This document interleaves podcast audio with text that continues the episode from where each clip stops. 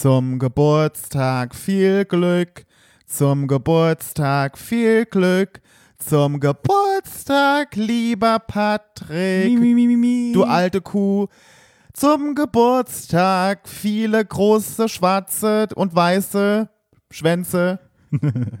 Oh, das ist so schön. Vielen Dank. Alles, alles Liebe zum Geburtstag, lieber Patrick. Heute wirst du 44 Jahre alt. Du Arschloch.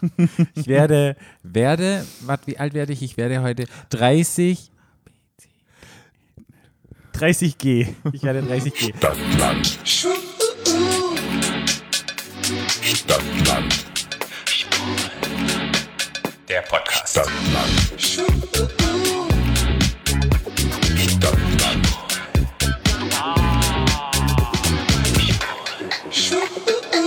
Trotzdem jetzt auch an alle anderen herzlich willkommen zu. Stadtland Schwul, eurem neuen Lieblingspodcast aus Bielefeld.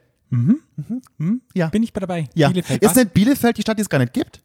Doch, Bielefeld gibt's. Nee, ich weiß, aber es gibt, doch, es, gibt doch eine, es gibt doch eine Stadt, wo man sagt, die gibt es überhaupt gar nicht. Ah, ich glaube, okay. das ist Bielefeld. Das ist Bielefeld. Mhm, Ja. Wo man sagt, dass da ist, wo Bielefeld eigentlich ist, da ist eigentlich ein schwarzes Loch. Ja, Mhm. ja. Ach, ich finde es super schön, heut, heute mit euch allen und mit unseren Hörern meinen Geburtstag zu feiern. Ja. Denn heute ist es soweit. Ja. Es ist so schön. Ja. Ich hoffe, die Sonne scheint gerade.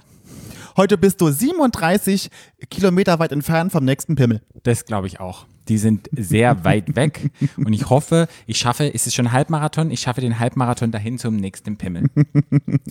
Und es ist so eine tolle, wunderschöne Folge, dass wir heute auch einen wunderschönen, tollen, supergeilen, genialen Gast haben. Sprich Geburtstagsparty ein bisschen. Ja, Ja. illegalerweise. Illegalerweise. genau, die illegale Geburtstagskarte. Wie lustig. Das ist echt gut. Das ist wie illegaler Rave. Ein illegaler Rave, genau. Ja. Legal, illegal, alles ist egal, denn man wird nur einmal. 37.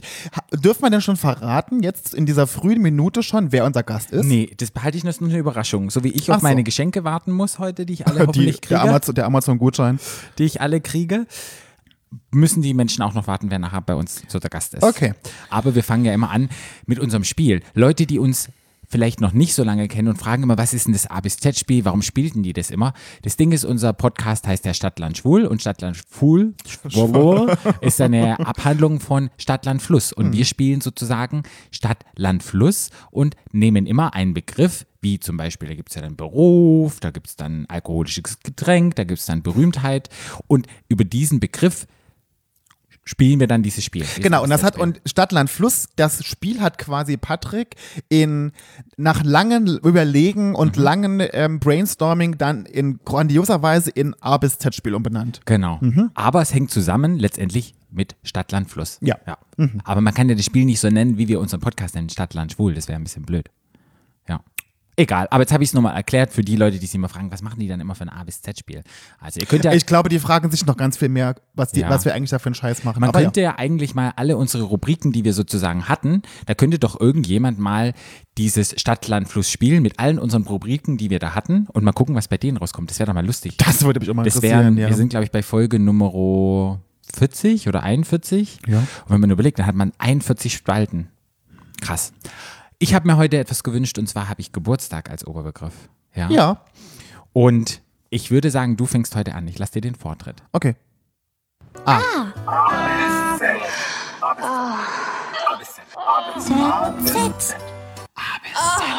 Stopp. K. Mit K, mit Geburtstag. Ich nehme mal Kuchen, deshalb sag du was zu Kuchen. Kuchen, zu Geburtstagskuchen. Ich muss ja sagen, ich bin ja so eine Süße, ne? Ja. Ich bin ja ein Kuchenesser. Ja. Ich bin ja nicht so salzig, ich bin ja eher süß. Mhm, Und Salzig. wenn man mir eine, wenn man mir eine persönliche Freude machen kann, äh, möchte, dann sollte man mir einen Kuchen backen. Mhm. Da freue ich mich persönlich sehr drüber. Da hast du mir auch an meinem Geburtstag nämlich einen ganz tollen gekauften Zitronenkuchen mitgebracht. Ja. Aber der war sehr lecker. Ja. Da haben wir draußen auf meinem Balkon gesessen und haben Kuchen gegessen. ja, das stimmt. Ja, also ich bin, ich bin, ich esse sehr gern sehr viel Kuchen. Ja? Ja. Ich kann zu Kuchen sagen, mein absoluter Geburtstag und Lieblingskuchen, der ist Rhabarberkuchen. Und ein Rhabarberkuchen mit immer so einer schönen Baiser-Schicht obendrauf, so richtig schön knackig.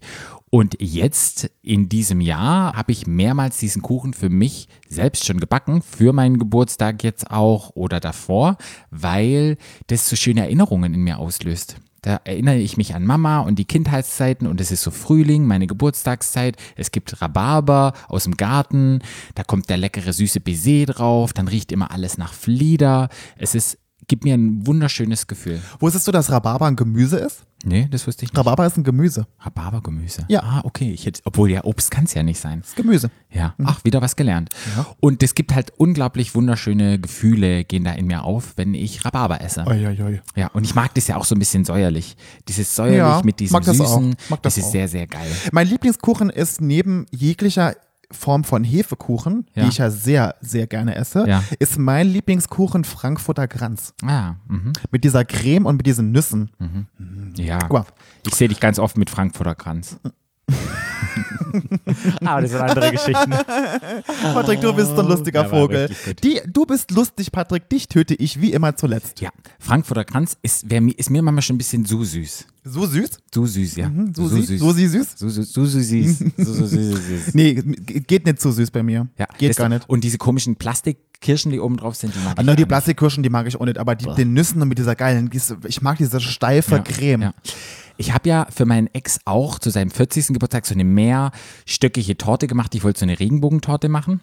Das Ding ist, die Farben, die er nur noch da hatte, ich habe ja seine Farben benutzt, ich habe ja keine Farben, weil war die Natürlich, Backe. Patrick. Genau. Natürlich. Die Farben, die er nur hatten, waren gelb, grün, blau und keine Ahnung, so ein komisches dunkel lila. Und man hat den Kuchen aufgeschnitten und was dann rauskam, waren keine Regenbogenfarben, das war so eine traurige braun-beige Variante. Aber Patrick, Und äh, hat sehr lecker geschmeckt, aber, aber Patrick, bei Kuchen ist immer so, der muss nicht gut aussehen, der, muss, nur gut schmecken. Ja. Gut, dann bin ich dran. Ja.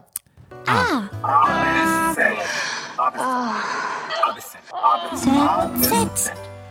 Stopp. P. P. Äh, Party. It's my party and I want I want you. Ah. Ja, dieses Jahr fällt die Party ja leider flach wegen den blöden Kontaktbeschränkungen. Aber ich bin eine Person, die sehr gerne meinen Geburtstag feiert. Es gab mal eine Zeit lang, da dachte ich so, oh, ich bin so ein bisschen emo, ich brauche meinen Geburtstag nicht feiern, das ist total blöd. Hast du auch so eine geile Frisur, eine Emo-Frisur gehabt? Aha, was ist eine Emo-Frisur? Na, so, äh, so schwarz, Nee, so ein ich nie. Spoiler mit Nee. so bunten Dinger Nee. drin und so, das ist so. Nee, das hatte ich Oder nie. so, oder so ein, so ein Nackenwärmer. Nee, das hatte ich nie. Nee. Oder so ein Assi-Nacken, wenn hinten so hochrasiert ist, weißt du, wenn vorne lang und hinten Nee. hochrasiert, so ein Assi-Nacken. Doch, das man. hatte ich mal, einen Assi-Nacken. Das war mal trendig. Mitte 2000er oder Ja, so. ein Aber die waren nicht Assi- schwarz gefärbt. Also das haben wir im Saal immer Assi-Nacken genannt. Ich weiß nicht, ob das wirklich so Ja. genannt wird, aber Hinten wir haben kurz, das so vorne genannt. Vorne, nee, vorne lang, hinten kurz, ja, hast du gesagt? Ja, ah, hinten kurz genau. vorne lang. Ich habe kurz. von hinten wieder aufgesattelt. Mhm. und Party habe ich dann das eine Jahr gesagt, ich mach's nicht und ich mache, lass es total low level und ich gehe auch arbeiten und alles. Und abends war ich dann nur mit meinem damaligen Freund was essen und dann war's das. Dann sind wir vom Essen nach Hause gefahren und waren dann im Bett. Und dann ich so, wollte dann noch irgendwie ein, ein, ein, ein kleines alkoholisches Getränkchen auf dem Balkon nehmen und dann er dann so, nee, er geht jetzt schlafen und das war's dann. Und dann bin ich ins Bett oder saß dann noch alleine, habe es alleine getrunken bei mir auf dem Balkon. Da dachte ich, das war der blödeste Tag, den ich jemals hatte.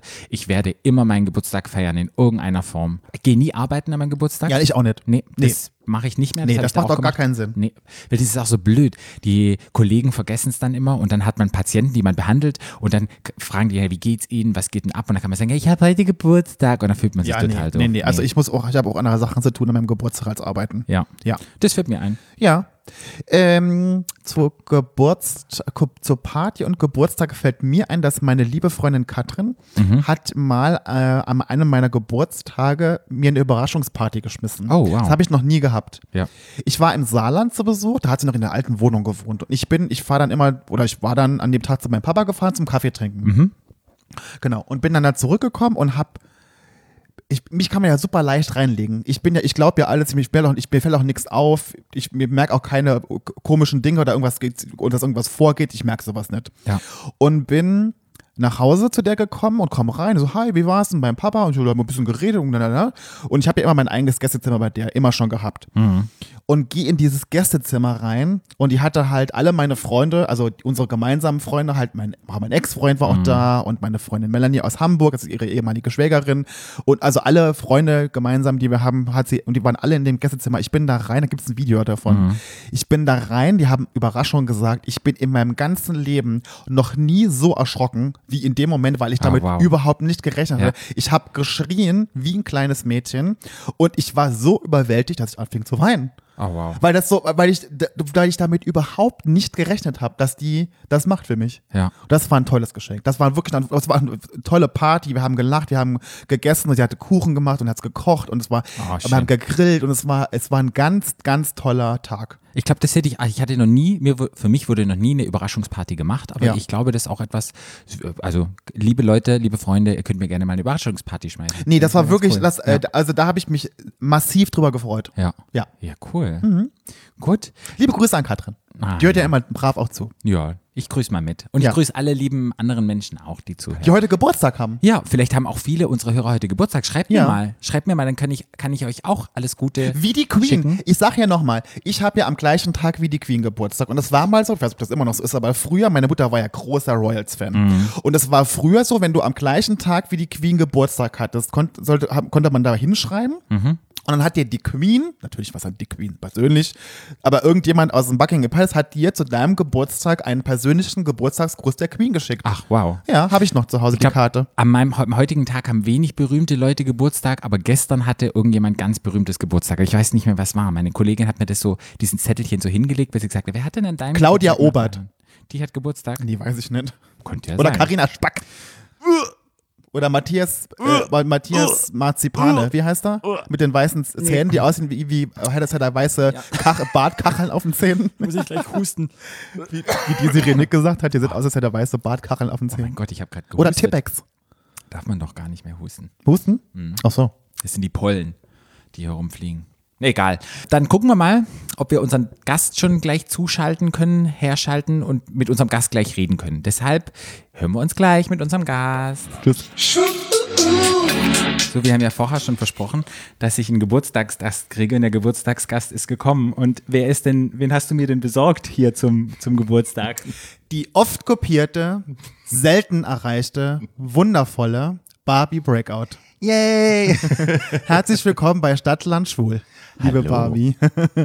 Herzlich willkommen bei uns. Ich finde es super toll, dich da zu haben. Eine bekannte Drag Queen aus Berlin und auch weltweit. Eine Fightering für Queer Rights und Advocate für unsere Szene. Ich finde es wunderschön, dich endlich bei uns im Podcast begrüßen zu dürfen. Vielen Dank für die Einladung. Ja. Ich freue mich sehr. Und du warst ja auch schon mal bei uns im Podcast. Und zwar hatten wir ja mal eine Drag-Folge gemacht, wo du, Mhm. wo ich dir auch eine Frage gestellt hatte. Ja. Ja, und auch äh, Barbie ja auch eine sehr, sehr gute DJ war. War. war, äh, ich zu äh, Barbie sehr oft, ihren Beats sehr oft getanzt habe Ja. bei der GMF. Haben wir alle? Genau. Aber bevor wir jetzt groß einsteigen Mhm. und dich mit Fragen bombardieren werden, wollten wir mit dir ein kleines Spiel spielen. Oh, exciting. Okay. Damit die Leute dich ein bisschen kennenlernen ich bin können. aufgeregt. Und zwar ähm, kennst du das Spiel entweder oder? Du musst dich entscheiden für etwas? Okay. Okay, okay. Also wir nennen dir quasi zwei Begriffe und du musst dich spontan für eins entscheiden. Ja, ja, ja, geil. Ne, kennst du? Ja. Kannst auch gern was dazu sagen, wenn dir was Aha. einfällt. Also irgendeine kle- kurze Begründung, ne? Ja. Wenn, du, wenn du magst. Aber da gucken wir beim Spiel. Ich Okay. fange an. Comedy oder Drama? Drama. Okay. Drag Race oder Queen of Drags? Ganz klar Drag Race. okay. Ich bin Fan der ersten Stunde. Ich habe jede Folge, glaube ich, zehnmal gesehen. Es ist furchtbar schwer. Ähm, ja, nein, Drag Race. Drag Race, okay. Lacefront oder Pussycat? Girl, is that even a question? Lace Front. Obwohl ich ja wirklich auch Pussycat mag. Ich liebe Pussycat, ich kann es nur nicht tragen. Ja, also Pussycat muss man ja sagen, Pussycat sind diese kurzen, Ja. Kurzhaarperücken quasi. Pussycat Wigs kannst du, you can only pull it off, wenn dein Gesicht wirklich fein ist und du relativ feminine Züge hast. Ich sehe damit aus wie Trucker. Das geht nicht. Onkel Ralf in Drag. Der Damenwäscheträger. Nein. Okay. Pass auf, Barbie. Lashes oder Nägel?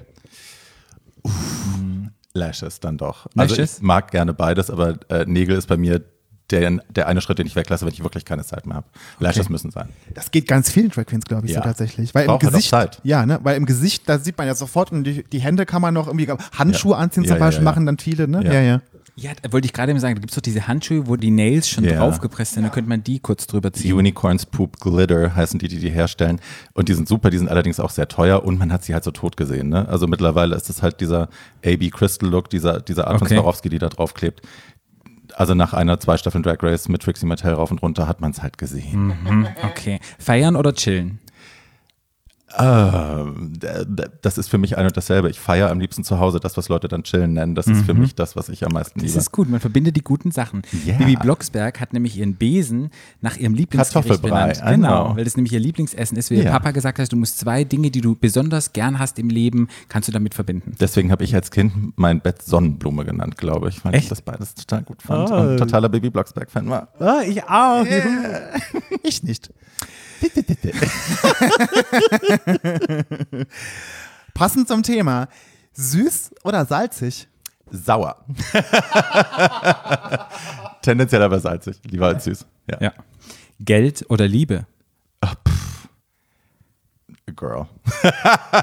ähm, natürlich tendenziell Liebe, aber äh, darauf sollte man auch kein Haus bauen. Sorry. Passend zum Thema. Gold oder Silber?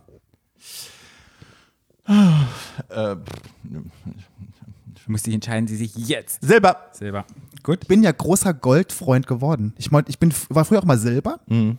und mittlerweile bin ich auch, mag ich auch Gold tatsächlich. same. Ja, so ein bisschen, ja. Aber meinem- wenn ich mich jetzt für eins entscheiden müsste für den Rest meines Lebens, wäre es wahrscheinlich doch eher Ich auch, ja, ich auch. Nee, bei mir wäre es immer Gold, ist gut angelegt. Hey, wenn du überlegst, Bankenkrise, das Geld wird entwertet, ein Gold. Du materialistisches Mädchen. Richtig. Und auch nicht jeder hat das Vermögen, so wie du, sich echten Goldschmuck zu kaufen. Passt super. Alles, alles Erbe. Schwanz oder Arsch? Äh, Schwanz. DJ oder Moderation? Ähm, pff, das ist eine schwierige Frage. Ich lege ja nicht mehr auf. Insofern Mhm. äh, fällt DJ für mich eigentlich flach. Ich habe aber große Hemmung und großen Respekt vor Leuten, die wirklich gut äh, moderieren können. Es ist sehr schwer. Es ist eine Kunst, die man beherrschen muss. Ich neige dazu, äh, zu sehr in die Tiefe abzudriften. Und das ist dann, äh, oft wird es dann sehr schwer und behäbig und düster. Und das ist, glaube ich, für die meisten Partys nicht gewünscht. Live oder Aufzeichnung? ähm, live. Ich mag live. Facetune oder Snapchat? Facetune. Sehr gut, würde ich auch sagen. Ja, ich hätte, ich hätte Snapchat gesagt. Oder halt den Insta-Filter hätte ich genommen. Facetune ist zu kompliziert. Ich finde, also Facetune 1 war ja super simpel, ehrlich gesagt. Ich benutze 2 das ist nicht. einfach, Ich muss man dann kaufen und es ist bescheuert und es ist blöd. Und Snapchat, das ist so wie jetzt TikTok. I don't get it. Ich habe es versucht, ich Mhm. habe auch TikTok versucht. I just don't get it. Ich, gehe es- ich, ich, ich verstehe es auch nicht. Ich habe auch Snapchat, ich, hab, ich benutze Snapchat immer nur, wenn ich Promo für unseren ähm, Podcast mache, für diese Filter. Ja. Ich habe in meinem ganzen Leben noch nie irgendjemandem eine Message geschickt oder eine erhalten von irgendjemandem. Doch, ich habe welche erhalten mit Schwanzbildern. Aber das habe ich nie drauf geantwortet. Ich habe das noch, ich weiß auch nicht, wie das funktioniert. Ich will es auch nicht wissen. Ich bin es nur für die Filter. Schwanzbilder mit Facetune? Kann man Nee, die mit- tun? Pat- Mit Öhrchen, Snapchat. mit Öhrchen dran. Snapchat. Und Katzenhaaren. Nicht mit Facetune, Snapchat, Patrick. Samstag oder Sonntag? Äh, Samstag? Okay. Warum? Samstag? Weil man da noch einkaufen kann? Und man hat noch einen Tag vor sich, den man frei hat. ja, Stimmt. Tanga oder Jockstrap? weder noch.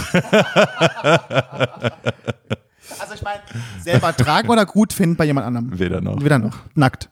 Ja, oder Boxers. Ja, ja. Hässliches Lachen und gute Zähne oder ein gutes Lachen und hässliche Zähne? Oh, das ist eine gemeine Frage. Ich bin totaler Zahnfetischist, aber hässliche Sachen finde ich auch ganz eklig. Ähm, vielleicht halt einfach die Entscheiden Fresse. Sie sich jetzt.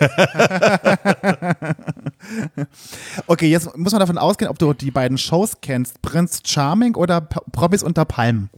Ich habe keine Folge jeweils gesehen, insofern habe ich da keine Meinung zu.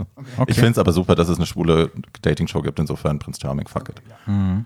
Nie wieder Kino oder nie wieder TV? Da ich alle meine Kinofilme im TV angucke, nie wieder Kino. Okay, ähnliche Frage. Gutes Buch oder guter Film? Gutes Buch. Okay. Kinder oder Haustiere? Haustiere. Same, same. Und meine Haustiere sind ja auch ein bisschen wie meine Kinder. Meine zwei Katzen sind. Also eigene, zwei ja, Katzen. Ja, Okay. ja, ja, es ist ganz schlimm. Also bist du eher Katzenmutti oder Hundemutti? Katzenmutti. Katzenmutti eindeutig. Ja, okay. Ich mag Hunde, aber ich mag den Geruch nicht. Und auch wenn die sauber sind, riechen die ja irgendwie trotzdem. Und nee. Das stimmt, ja. Und nee, nee, nee. Glatt oder Bart? Bad. Ich mag Bad. Liebe oder Sex? Ach, also diese Liebesfragen hier. Das ist ja furchtbar. Wir sind ein Liebespodcast. Wirklich. Ich bin hoffnungsloser Romantiker und ich will das immer gerne wissen. Wer ist noch. Jesus. Na, ich nicht. Immer Sex. Also für mich spielt Sex keine große Rolle momentan, aber Liebe eben auch nicht. Ich würde jetzt Liebe mal aus dem romantischen Feld rausnehmen und auch familiäre Wahlfamilie und so. Dann ist es definitiv lieber. Ein Jahr kein Sex oder ein Jahr keine Selbstbefriedigung? Äh, also ich habe wahrscheinlich schon ein Jahr keinen Sex gehabt, insofern äh, I'll take that one. Selbstbefriedigung ist wichtig. Eine Klatschzeitschrift oder Trash-TV? ähm,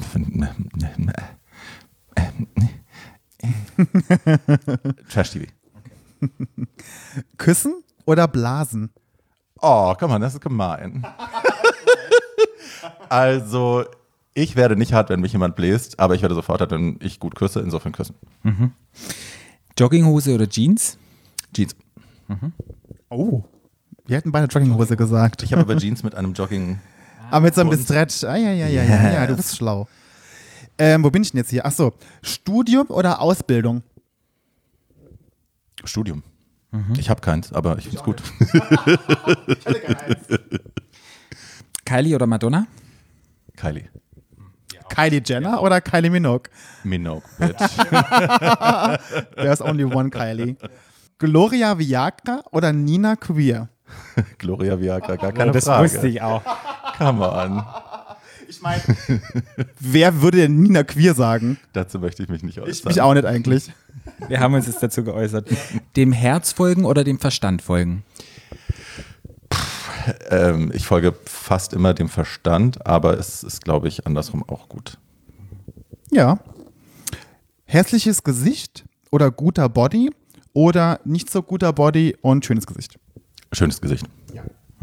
Hab ich auch genau so gesagt. Ja. Das sagt ja jeder, aber es gibt Fuck Leute hier, diese ganzen Shrimps oder wie die heißen, wie heißen die, die halt ein hässliches Gesicht haben, aber dann so viel trainieren gehen, damit sie dann überhaupt noch, das hat so einen Namen in Australien. Butterface. heißt es Butterface? Ich glaube, das heißt irgendwie Shrimp. She's got a gorgeous body. Butterface. Stimmt, das ist auch gut. Und Shrimp heißt, wenn man den Kopf wegmacht und wegwirft, aber den Körper isst man. Ah, okay. Deshalb heißt nee, ich kenne so. so Leute, tatsächlich. Ja, ich auch. Immer die Wahrheit sagen oder immer lügen? Natürlich immer die Wahrheit sagen. Gutes Aussehen oder guter Charakter? Guter Charakter. Heirat oder wilde Ehe? Wilde Ehe. Zufall oder Schicksal? Äh, kann man das. Äh, Schicksal ist, wenn es vorbestimmt ist und Zufall ist, wenn es einfach passiert. ja, ja, aber. Was ich lieber mag oder woran ich eher glaube? Was du einfach spontan Zufall. dir einfällt. Zufall. Zufall. Okay. Hast du noch? Hast du noch. Ich habe noch einen Satz, den du noch vervollständigen solltest. Wenn ich eine Million Euro gewinnen würde, dann Dann würde ich 900.000 davon anlegen und mit 100.000 Spaß haben. Oh, da sind wir dann eingeladen? Natürlich. Wenn du einen Tag mit einer prominenten Person verbringen könntest, wer wäre das? Marilyn Manson. Oh, das ist besser großer Marilyn Manson, wenn das weiß Ich ich. liebe Marilyn Ja. Manson. ist es nicht I will be die here in my arms tonight. Ist das nicht der? Nein. Das ist nicht Marilyn Manson. Wie hieß denn der? Ach, das war Him. Oh, ich habe das Lied auch ganz falsch gesagt. Okay. Die habe ich wirklich So ein Teenie-Heartthrob. Also ich bitte dich. aber, aber Him hat. Nee, Him und Marilyn Manson sind nicht die gleichen. gell? nein, Was hat nein. Marilyn Manson für ein Lied? Mach mal eins. Also Dope Show, I don't like the drugs, but the drugs like me, Antichrist nee, Superstar. Da Es fällt gibt mir so jetzt nichts viele. ein. Okay. Okay. Das war der mit den Titten auf dem Cover, weißt du? Mit diesem weißen Anzug. Aber wer war Him? War Him nicht auch so ein. So ein, so ein Der war ein Androgyner, der hatte lange Haare und ein bisschen Eyeshadow. That's not the same thing. Ah, okay. Sorry, da war ich nur sehr jung, als das rauskam, deshalb. Das eine hat intellektuellen Anspruch, das andere ist visuell pleasing. Genau, siehst du.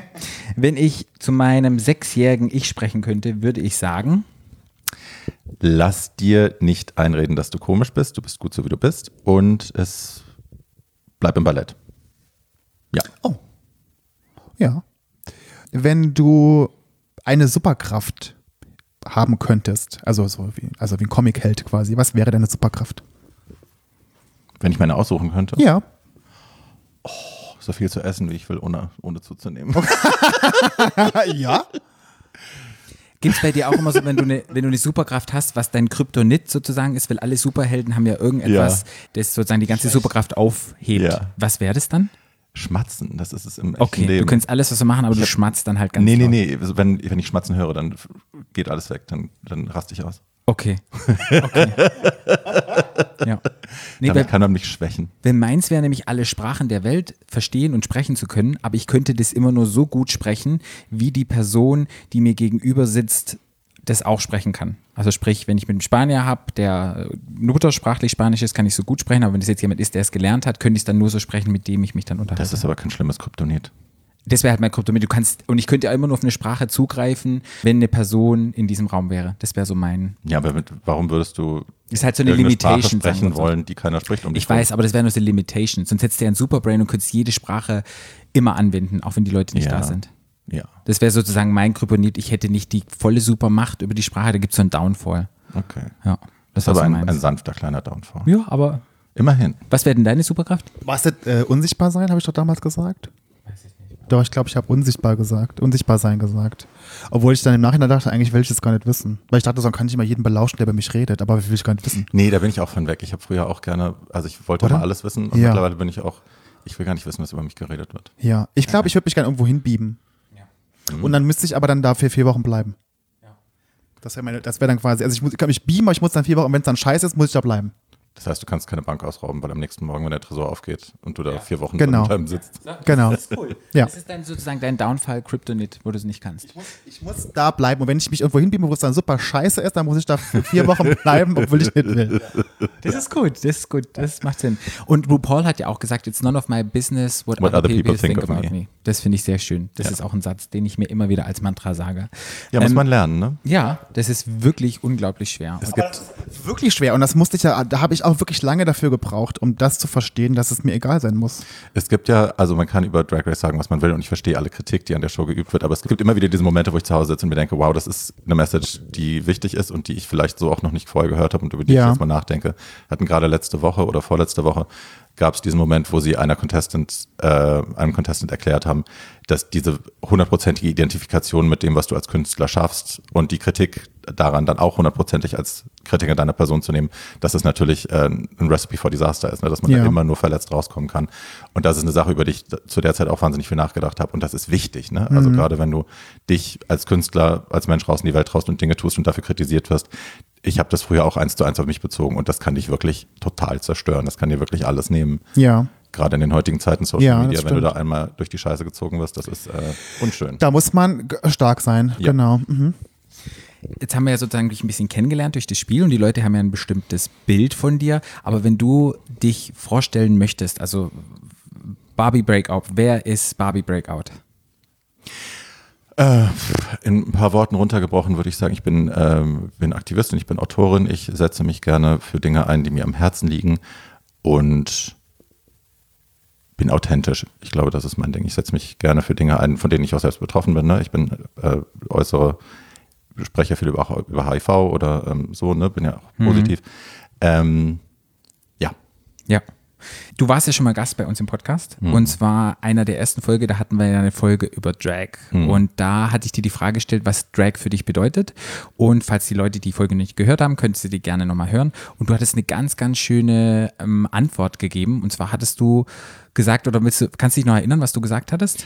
Ja, ich habe, glaube ich, gesagt, dass Drag für mich mir beigebracht hat, dass es meine Stimme verstärken kann, ne, wenn man Dinge sagen will in Drag. Das, aber du hattest, glaube ich, was anderes Genau, gesagt. nee, du hattest dann erzählt, als Kind war es unglaublich schwer, dass du deine Rolle gefunden hast in der heutigen Gesellschaft, weil du dich nicht so richtig identifizieren konntest, was bin ich jetzt?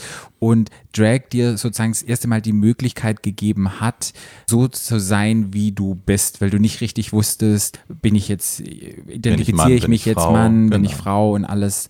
Na, wir hatten halt damals nicht das Glück, dass wir die Terminologie hatten, die man heute hat. Ne? Wir hatten, es gab eben äh, normal und es gab transsexuell und ne, also zwischen dem, was wir heute als cis verstehen und als trans, gibt es ja nach heutigem Verständnis auch Ja. nochmal eine Myriade von verschiedenen Definitionen und das hatten wir halt damals nicht. Deswegen war für mich, der sich eindeutig nicht als kleiner Junge gefühlt hat, irgendwie der einzige Rückschluss, okay, dann muss ich eben trans sein und habe damit mein ganzes Leben dann aber auch verbracht, das auseinanderzunehmen, mich auseinanderzunehmen, weil ich mich halt auch nicht hundertprozentig als Frau gefühlt habe. Und da kam dann Drag irgendwann ins Spiel, dass ich gesehen habe, ach komm mal, da, ich kann beides leben und ich kann Ja. mit beidem auch irgendwie happy sein und muss mich gar nicht entscheiden, ob ich jetzt A bin oder B. Wie alt warst du damals, als es so, als du das anfingst, dann, dir darüber Gedanken zu machen, wie bin ich trans, bin ich hetero, bin ich, oder keine Ahnung. Also gemerkt, dass ich kein kleiner Junge bin, oder ich habe gemerkt, dass ich kein kleiner Junge bin, da war ich wahrscheinlich drei oder vier. So, ne, dass ich dann auch angefangen habe, Kleider zu tragen und Das ist sehr, sehr mich jung. Tina zu nennen. Naja, aber ich, ne, das ist ja so die Bewusstwerdungszeit, wo Ja. du dann irgendwie auch dich vergleichst und irgendwie guckst, wie sind Ja. andere. Also drei ist wahrscheinlich zu früh, wahrscheinlich vier oder fünf. So. Aber ist immer noch sehr jung. Ja. Ja. Na, ich war frühreif auf jeden Fall. Ich Ja. habe auch sehr früh mit Sex angefangen und mit jedem, mit allem anderen Kram. Ähm, Wie alt warst du da mit Sex? ich würde sagen, ich habe also so Doktorspieler, glaube ich, verstärkte, war wahrscheinlich sieben oder acht. Ähm, entjungfert worden bin ich mit elf. Also ja, she was early. Und wie sind, wie, was haben deine Eltern gesagt? Wie sind die damit umgegangen, als du dann mit fünf gesagt hast, Leute, ich bin ein Mädchen? ähm, also ich glaube, meine Mom war das sehr recht. Die hat sich ein Mädchen gewünscht auch Ah, ja. und ähm, hat auch, glaube ich, sehr früh festgestellt, dass ich einfach anders bin als mein Bruder Ja. zum Beispiel oder als die Kinder um uns rum. Und die hat mich da machen lassen, mehr oder weniger. Ähm, mein Vater hat das nicht gut gefunden, aber nicht, weil er sich jetzt, also nicht aus den Motiven, die man sonst so erwarten würde von einem Vater, dass er sagt, das ist aber kein richtiger Junge, und, Ja, ja. sondern der hat sich eigentlich eher Sorgen gemacht, was mir passiert, wenn ich so weiterlebe. Und Okay. ne, weil das in seinem, in seinem Dunstkreis, in seiner Peripherie, glaube ich, auch nicht vorgekommen ist. Und äh, der kannte wahrscheinlich auch nur dramatische und schlimme Fern, äh, Bilder aus dem Fernsehen, Ja. was mit solchen Leuten wie mir passiert und hat versucht, mir das so ein bisschen auszutreiben. Mhm. Aber jetzt nicht gewalttätig oder so. Ja. Wo bist du aufgewachsen? Also wo, wo kommst du her? In Hessen. In Hessen. Ja. Ah ja, also ja, aus Ho Hofheim. Also das ist so mein Taunuskreis. ich habe ja in Hofheim gearbeitet. Was? Ich habe in der Main-Taunus Privatklinik gearbeitet. Nein. Doch. Zwei Jahre lang. Oh sogar. mein Gott, wo ja. hast du gewohnt? Ne, in, ich habe in Frankfurt gewohnt, tatsächlich Okay. in Heddernheim. In Heddernheim. Ja, und bin dann Oh. immer nach Hofheim. Ich habe da gearbeitet. Ja, zwei Jahre, ich weiß genau. Es ist wunderschön. Ja. Taunus. Warst Ja. du schon mal im Taunus, Patrick? War ich noch nie im Taunus. Wunderschön. Ich bin mit den ganzen, es ist ja eine Privatklinik und Ja. ich bin mit den ganzen kranken Bankern und äh, Geschäftsmännern aus, aus Frankfurt immer da im Wald da oben, immer war ich, habe ich mal Laufgruppe gemacht. Ja, Oh. genau. Ja, also ich weiß, wo der herkommt. Also sehr ländlich. Ja, aber total schön. Ne? Ja, Ich voll meine, Du bist schön. in 20 Minuten in Frankfurt, aber es ist halt, du bist an diesen Hügeln. Ja. Und was mich da so fasziniert in der, in der Gegend, du kriegst halt die Gezeiten so mit. Ne? Du riechst den Frühling, du riechst den Herbst, jeder Regenfall, Mhm. Ja. durch diese ganzen Bäume, es riecht alles anders, es sieht anders aus. Es Ja. ist wirklich, wirklich schön. Ja. Und wie war das dann für dich, wenn du dann so ländlich ge gelebt hast? Und wie war so, so die Reaktion von deinem Umfeld, auch von deinen Mitschülern oder von Freunden, als du dann sagtest, irgendwie, oder war- warst du da, war das so, äh, so offensichtlich oder hast, bist du damit offen umgegangen? Hast du den Leuten gesagt, irgendwie, Leute, ich fühle mich irgendwie anders? Oder war das eher so ein Ding, was in deiner Familie sich abgespielt hat? Das war eher innerfamiliär. Also wir sind damals, meine Eltern haben sich ungefähr zu der Zeit auch scheiden lassen und dann hat mein Vater ähm, Hodenkrebs bekommen. Und ich hatte, wie Kinder so sind, ich hatte sowohl die Scheidung auf mich bezogen, ich habe gedacht, ich bin da irgendwie schuld dran und dann auch die Erkrankung. Ähm, und hatte mir das dann damit, das hat mir das quasi ausgetrieben. Ne? Dann habe ich irgendwie in meinem Kopf war das so abgespeichert, okay, weil ich meine Perversion ausgelebt habe, weil ich mich getraut habe, irgendwie ähm, das auch nach außen zu tragen, wie ich mich eigentlich fühle. Das ist jetzt die Bestrafung, dass die Familie auseinanderbricht und dass mein Vater äh, dem Tode nahe ist und habe dann deswegen das einfach verbuddelt und bin dann Ja. ähm, Ja. als offensichtlich schwuler kleiner Junge dann eben so in die Schule, aber das war natürlich auch, da gab es genug Hänseleien und äh, Eltern, die ihre Kinder nicht mehr mit mir spielen lassen wollten, weil ich halt weird war, weil ich anders war, weil ich denen irgendwie ja so ein bisschen ein ungutes Gefühl bereitet habe, glaube ich. Ja, das ist ja bei uns auch so. Wir sind auf dem Land groß geworden und glaube, auf dem Land als queere Person, ich glaube, weiß nicht, wie es jetzt aussieht. Heutzutage ist es vielleicht ein bisschen einfacher, aber da sind wir, mussten wir uns ja auch so ein bisschen verstecken und man wurde viel gehänselt und man hat ganz viel mitgemacht. Du hast mal in Köln gewohnt, oder? Du hast doch, bevor du nach Berlin gekommen bist, hast Genau, du in nach, Köln gewohnt, nach oder? Abitur, ja. Ja. Also ein Dreivierteljahr. Mhm. Okay. Warst du da schon Drag Queen in Köln? Ja, ja. Ja. Ja, ja. Wann kam das so? Mit welchem, in welchem Alter ungefähr? Also ich würde sagen, die, ich glaube, mein erstes Mal in Drag im Club war ich dann mit 14, würde ich sagen. Ach, echt? So früh schon? Ja, ja. Ach, 14 oder 15. Und wo war das dann? in Frankfurt. Mhm. Okay. Ja, also es gab das Blue Angel, wo wir öfter hingegangen sind. Es gab das Construction 5, wo wir hingegangen sind. Und den Love Ball in der Music Hall. Das war damals die geilste Party Okay. eigentlich. Und da bin ich, glaube ich, das erste Mal in Drag. Ich hatte so ein, ich weiß gar nicht mehr, wie der Laden hieß, Kaufrausch, glaube ich, auf der Zeil. Ich hatte so ein schwarzes Netzkleid, komplett durchsichtig mit so einem schwarzen Feder, Federkragen. Großartig. Und so eine schwarze Perücke mit so einem Stirnband, die gab es ja damals, weil wir keine Lace-Fronts hatten, gab es diese Stirnbänder. Und damit bin ich dann äh, auf dieser Party rumgesprungen. Ja, das waren so die ersten Male. Und dann habe ich, meine Mutter hatte so einen Damenfrack, den fand ich ganz heiß, den habe ich irgendwann auch mal angezogen bin dann zu Fuß in meinem Dorf einkaufen gegangen, aufgetranst, auch so 14, 15. Ähm, das waren so die ersten Gehversuche. Ich glaube, mein, mein, mein erster Kontakt dann wieder mit Drag, um das auch auszulösen, war, glaube ich, Nan Golden. Ich habe, ähm, ist eine Fotografin, die eben auch ganz viele Trans-Menschen und Drag Queens in ihrem Umfeld fotografiert hat. Äh, und die hatte, es gibt, gab so ein paar Bilder. Das war das erste Mal, dass ich Drags gesehen habe, die eben nicht, die kein Witz waren oder die nicht Ja. tragische Figuren waren oder die nicht im Film sofort umgebracht worden sind, sondern die hatten Stolz, die hatten Schönheit, die hatten auch für mich was unglaublich Freies. Ähm, und das hat mich, glaube ich, einfach inspiriert und dann bin ich einfach selber los. Wer war das damals? Misty Day hieß die eine und wie die andere hieß, weiß ich nicht mehr. Also waren das weltweit oder waren das so Nein, nein, nein, das waren einfach Leute aus ihrem Umfeld, die sie fotografiert hat in New York. Ah, okay. Okay. Hast du auch so weltweit so ein bisschen geguckt, was so los ist? Zum Beispiel eine, keine Ahnung, uns ist damals eingefallen, ähm, wie hieß sie, Lilo Wanders. Ja weltweit ist ein bisschen weit, ne? Ja, aber halt so ein bisschen jetzt nicht das nächste Dorf, sondern nicht weltweit. Ich war oder- mir lustigerweise bei. Lilo nicht sicher, ob Lilo nicht doch eine Frau war. Ich, das wusste ich damals nicht. Mhm. Okay. Das habe ich heute noch, dass ich manchmal vor Leuten stehe und alle sind so, oh my God, she's obviously a man. Und ich bin immer so, Mhm. wirklich? ich glaube manchmal, ja. Ich weiß nicht, ob das kurzsichtig ist oder vielleicht sehe ich da mehr. Ich habe keine Ahnung. Ähm, nee, Mary war nie mein Ding. Also ich fand es faszinierend, was da an Glitz und so möglich war, aber Mhm. ich habe dann auch schon relativ früh, glaube ich, mitbekommen, dass äh, ihr Partner Gordy, der ja an AIDS gestorben ist, dass sie das äh, nicht an die Öffentlichkeit geben wollte und dass sie aber trotzdem bei jeder Show dann irgendwie immer den, den, den Traurigkeitssong ausgräbt, dass sie ohne Gordy nicht mehr weitermachen kann. Aber die offizielle Version ist nach wie vor, dass sie an irgendwas anderem gestorben ist, an Lungenkrebs oder so. Und das fand ich, glaube ich, schäbig. Und das fand Okay. ich damals auch schon schäbig. Okay. Mhm. Ich habe ja immer gedacht, wenn ich habe ja früher mal RuPaul hat ja einen Riesenhit mit Elton John. Meine Mutter war ja riesen Elton John Fan und wir hatten damals lief immer das Video und ich habe Don't go breaking my heart. genau und ich habe jahrelang und das immer gedacht, dass RuPaul eine Frau ist. Ja. Ich habe mir nie darüber Gedanken gemacht, dass RuPaul ein Mann sein könnte. Die sehen halt in Amerika anders aus. Ja, aber ne? das war so richtig, ich habe immer gedacht, so, ja, krass, große Frau, ne, aber Elton ist auch ein kleiner Mann und so. Ich habe mir, das- ich hab mir da nie Gedanken gemacht. Ich, bin immer davon ausgegangen, dass RuPaul eine Frau ist. ja.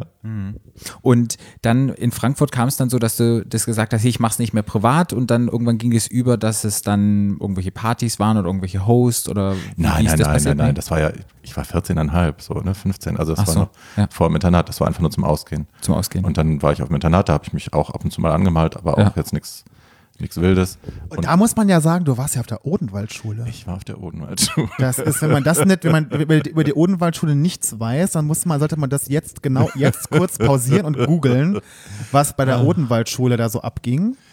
Davon habe ich ja nichts mitbekommen. Ne? Ich- ja. Also kurze Info, Odenwaldschule war äh, das erste reformpädagogische Internat in Deutschland. Mhm. Deswegen auch sehr wichtig. Viele Persönlichkeiten waren da, Klaus Mann, Beate Use, was auch immer. Ähm, Ach echt, das wusste ich gar nicht. ja, ja. Ach. Ja, ja. Inoffiziell ist die Behauptung sogar, dass die erste Bücherverbrennung der Nazis auch bei uns gab. Oh wow. Ja, weil sie die Bücher von Klaus Mann verbrannt haben. Oh. Ähm, ja, und äh, leider ist die Schule mittlerweile geschlossen, weil es da einen brodelnden äh, ja, Pädophilie-Skandal gab. Also Kinder, Schüler sind missbraucht worden, vor allem vom äh, ehemaligen Schulleiter Gerold Becker und von den Männern, die danach kamen.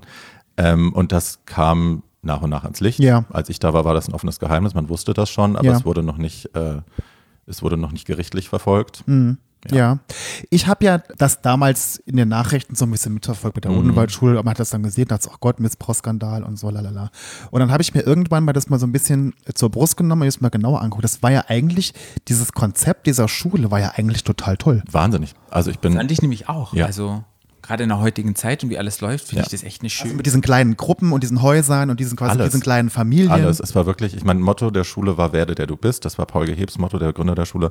Ähm, und das war wirklich, das hat man auch, ich bin da 94 hingekommen, das hast du da noch total gemerkt. Also die haben auch mich anders gelesen. Ich kam da an und ich war da dann schon, ich war very, very queer, very visible, bin mit Ja. Wickelrock und Bauchfrei und Teufelshörnchen und Plateauschuhen da aufgelaufen am ersten Tag.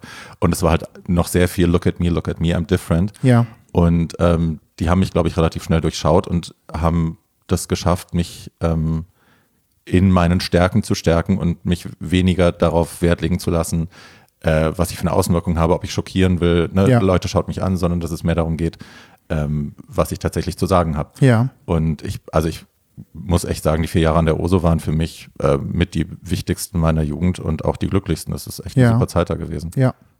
Ja, und auch dann nochmal zu sagen, dass eben nicht immer nur alles schlecht ist, sondern dass auch vieles gut ist.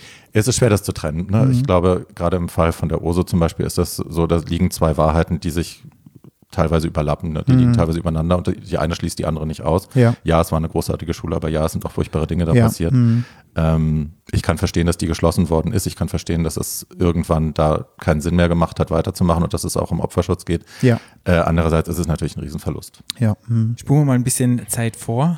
Ähm, du warst der, hast in Köln gelebt und in Köln, wann ging es denn los, wo Drag in dein Leben getreten ist und du gesagt hast, hey, ich mache das jetzt auch so ein bisschen beruflich, so ein bisschen mehr in die, Das keine Ahnung, kam- kann man sagen Mainstream? Ich finde es immer so ein bisschen schwer Ja, kann man, kann man sagen. Ist Ja. ja. ein Vorwurf, der mir auch gemacht wird, dass ich Das sich so ein bisschen, die bin so- Revolution verraten habe Ja, ich und bin- zum Mainstream gewechselt bin. ich finde es halt immer so ein bisschen schwer zu sagen und dann krieg, schreiben wieder 20.000 Leute, äh, dass du das und das nein, nein, nein, das kann man schon sagen. Ja. Ähm, ich, mein Drag war immer very, ähm, sehr düster und sehr äh, radikal auch.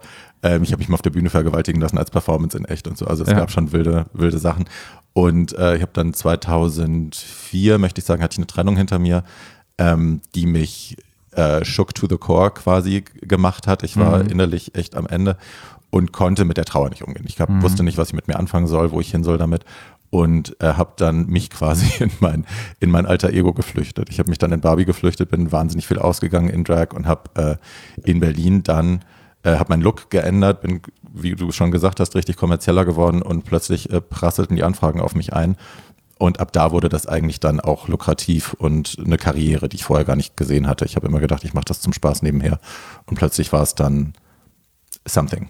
Konnte Barbie sozusagen das dann besser verkraften durch diese ganze Trennung, wenn du Barbie warst, dass du wirklich sagen konntest, hey, ich, ich komme, ist so eine kleine Flucht aus der Realität, war das dann einfacher damit umzugehen?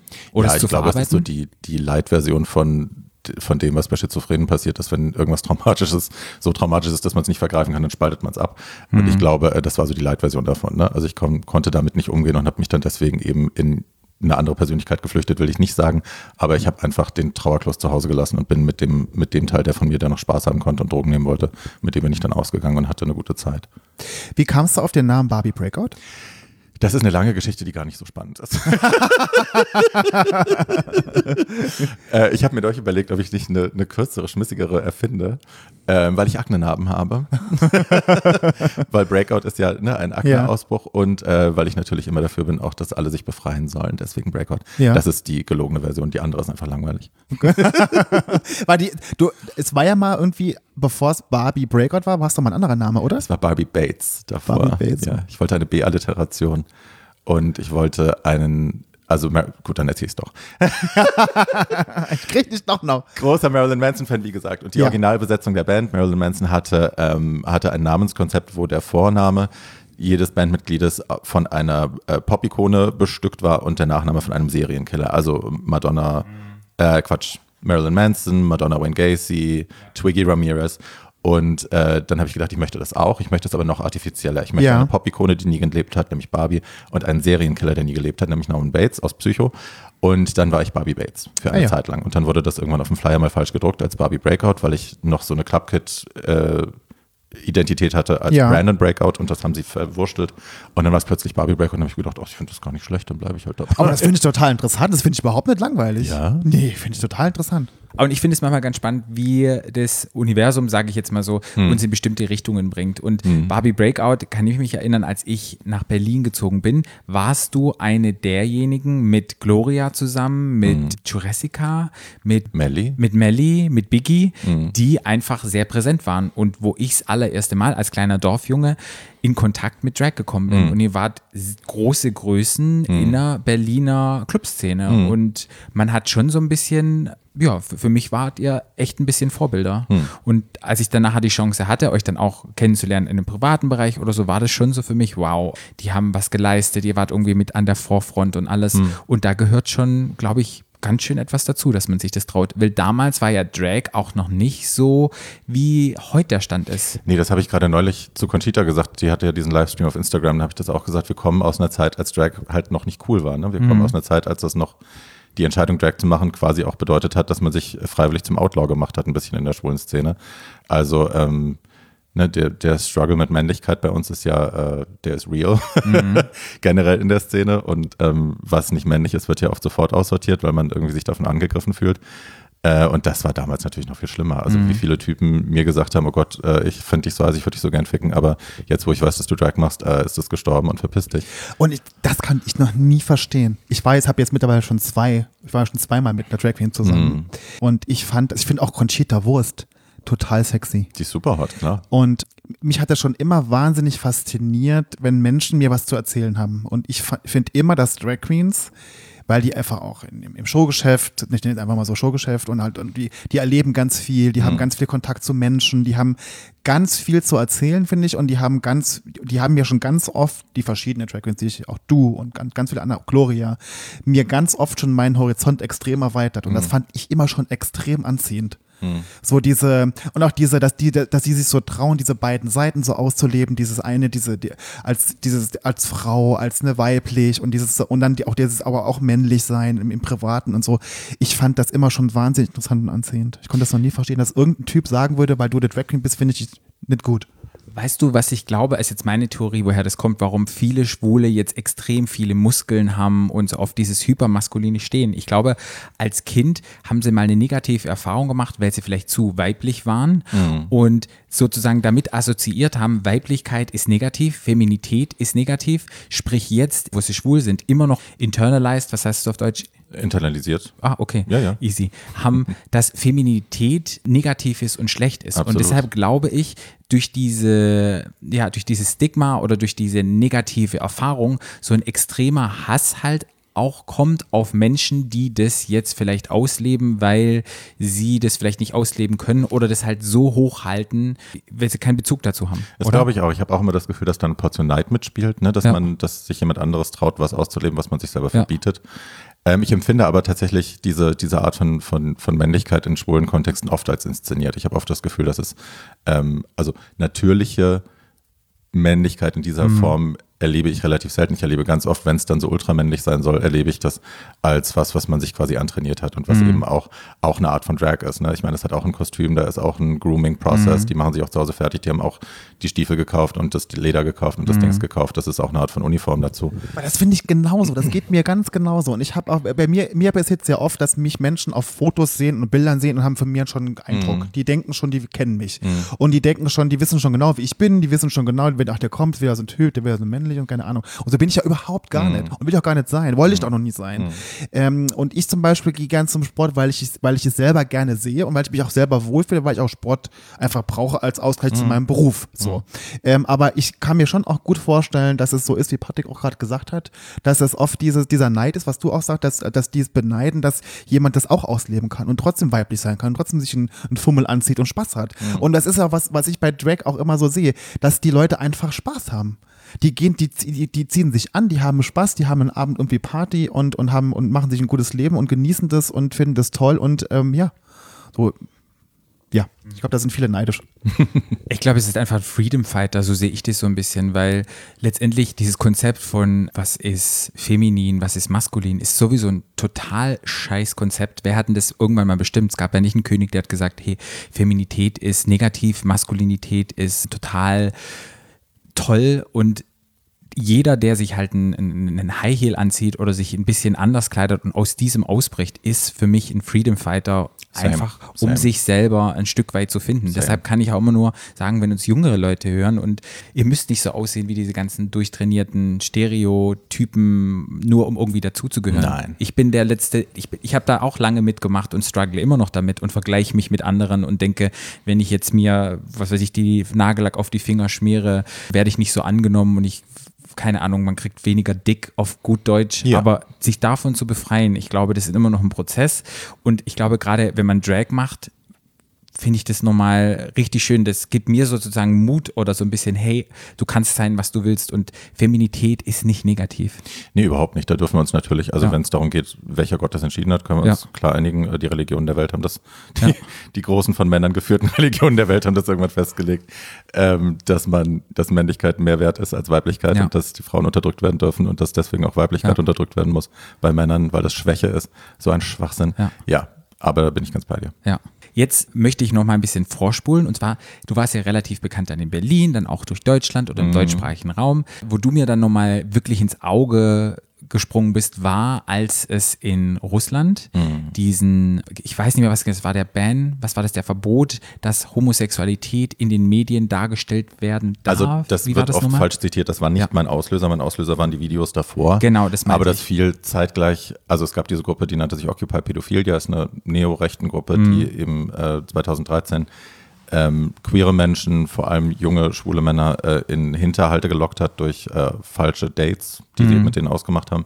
Und wenn die Leute dann da erschienen sind, dann hat da eine, eine Meute von diesen Skinheads quasi in den Wohnungen gewartet. Dann haben die die da vor laufenden Kameras gefoltert, gequält, ähm, haben das Ganze gefilmt, sich über die lustig gemacht, die angepisst, haben die gezwungen, sich Sachen einzuführen ähm, und haben die Videos dann online gestellt. Und Mhm. die Leute waren ermittelbar, die Täter waren ermittelbar, die waren quasi bekannt, auch mit Klarnamen. Und trotzdem hat keiner was dagegen getan. Die Politik hat nichts getan, weil eben zu dieser Zeit auch dieses äh, Anti-Homo-Propaganda-Gesetz Genau, in Russland ich, äh, ja. erlassen worden ist, das quasi die positive Erwähnung von Homosexualität schon unter Strafe stellte. Ja, also genau, die Opfer wurden, denen wurde nicht geholfen, die Täter waren geschützt quasi, den, da hat sich keiner für interessiert und ich saß zu Hause und habe diese Videos geschaut und bin ausgeflippt, weil es mich rasend gemacht hat und mit so viel Schmerz und, und, und Trauer erfüllt hat und Wut aber auch. Ähm, und ich hatte das Gefühl, dass ich, ich habe mir immer wieder gefragt, was kann ich alleine tun? Was kann ich alleine von hier aus tun mit den Mitteln, die ich habe, um dafür zu sorgen, dass die Weltöffentlichkeit zumindest hinschaut, dass das nicht äh, weiter so an den Leuten vorbeiläuft, an den Mainstream-Medien vorbeiläuft, ohne dass irgendjemand überhaupt mitbekommt, was da los ist. Und habe dann, weil ich eben bin, wie ich bin, mir äh, ein Nähzeug besorgt in einem nahegelegenen äh, Kurzwarengeschäft und habe mir äh, vor laufender Kamera, habe mich aufgetranst und habe mir dann vor laufender Kamera die Lippen zugenäht.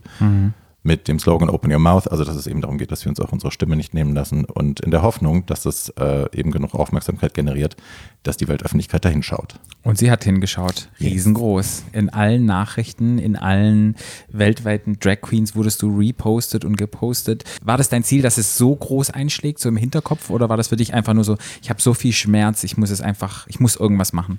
Also ich würde jetzt lügen, wenn ich, ähm, wenn ich behaupten würde, ich hätte mir über die Quen- Konsequenzen vorher groß Gedanken gemacht. Ich, hab, ich hatte das Gefühl, ich muss was tun und das war mein Outlet und ähm, damit war es erstmal gut. Ich habe mich natürlich erstmal auch total gefreut, dass das schnell durch die Decke gegangen ist und dass da schnell viel Aufmerksamkeit generiert wurde. Und ich habe mich natürlich auch gebauchpinselt gefühlt von den vielen positiven Kommentaren und was da Leute an mir alles gesehen haben und äh, dass ich jetzt irgendwie Wortführerin war plötzlich. Damit hatte ich nicht gerechnet. Darauf war ich auch nicht vorbereitet. Also ich habe auch viele Interviews einfach vergeigt, weil ich keine Ahnung hatte, ähm, wie jetzt die russische Gesechts Rechtsprechung tatsächlich ist und ob ich einen Boykott befürworte von russischem Wodka und so. Das sind Sachen, über die habe ich mir Ja, keine ja. Gedanken gemacht vorher.